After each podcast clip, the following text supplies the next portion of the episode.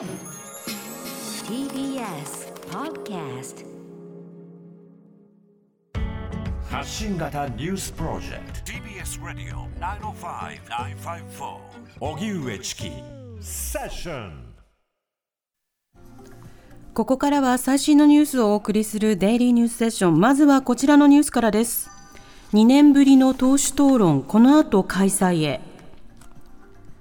国会ではこの後4時からおよそ2年ぶりとなる党首討論が行われ、政府の新型コロナウイルスへの対応や東京オリンピック・パラリンピックの開催の是非をめぐって議論が交わされる見込みです。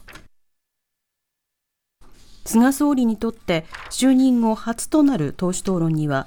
立憲民主党枝野代表日本維新の会片山共同代表国民民主党玉木代表共産党 C 委員長が発言に立つ予定です。これに先立ち立憲民主党など野党3党の国対委員長は国会内で会談し今月16日に会期末を迎える今国会の会期延長を求める方針で一致。野党側は今日の党首討論の結果を踏まえて内閣不信任決議案を提出するかどうか判断する構えです。参議院本会議で菅内閣に対する警告決議参議院本会議では今日菅内閣に対する8項目の警告決議が採択されました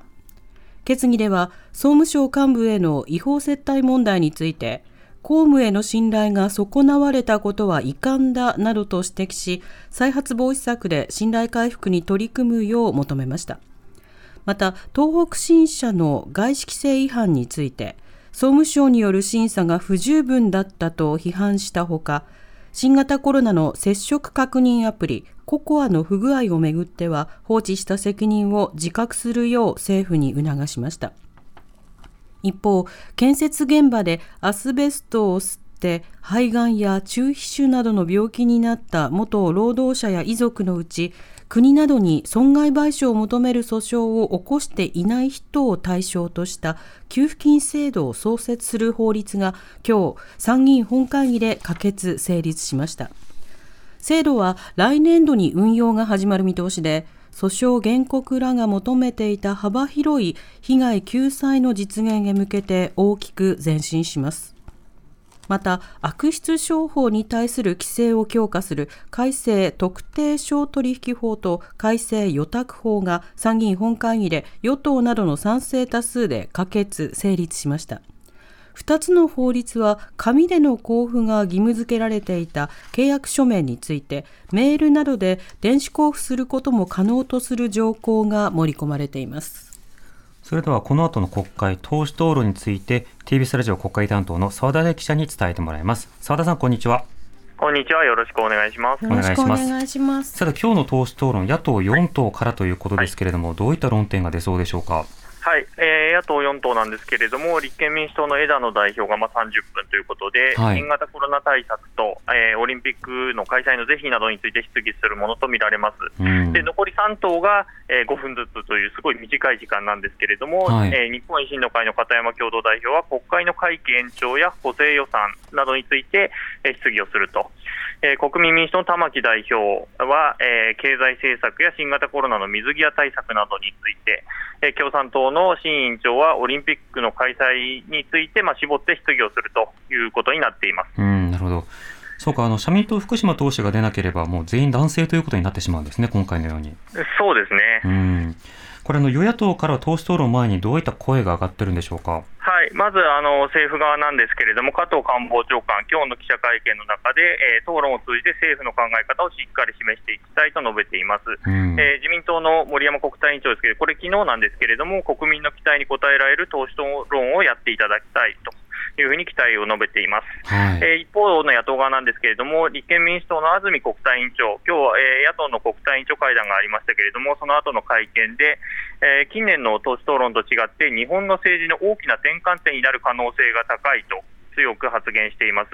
で会期延長をしないみたいな話を総理が言った場合は、会期末に向けて政局の空気は一変すると述べています。なるほどこれ、2年ぶりの党首討論ということですけれども、はい、そのこれまでの党首討論との違いなどはあるんでしょうか？はい、これまでなんですけれども、各えー、の政府はあの全閣僚が参加してたんですけれども、今回はあの、まあ、密を避けるという意味をがあって、えー、麻生財務大臣、それから加藤官房長官のみになります。で、はい、傍聴するのは与野党各党の議員が、まあ、あのひしめき合ってたんですけれども、今回は、えー、所属議員、えー、国家基本政策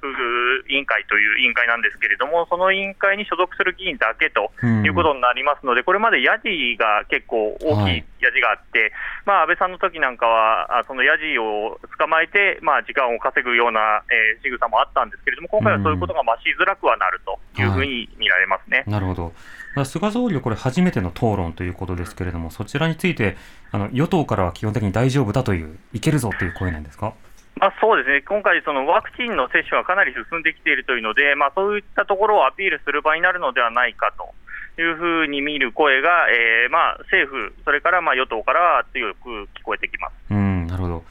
また衆議院選挙を前にした論戦ということにもなりますよね。そうなんですよね、会期末が来週の水曜日ということで、まあ、野党側は内閣不信任決議案の提出を狙ってますけれども、まあ、いずれにせよ秋までには総選挙が行われるということで、はい、まあ、総選挙前の論戦の、まあえー、合法がなるというような場になるのではないかなというふうに見られます。それぞれの、まあ、野党に関して言えば、えー、菅内閣の、まあ、失策の部分というところを、まあ、ついていくということで、まあ、自分たちの党がいかにいいかということをアピールする場にもなるということになりますね。なるほど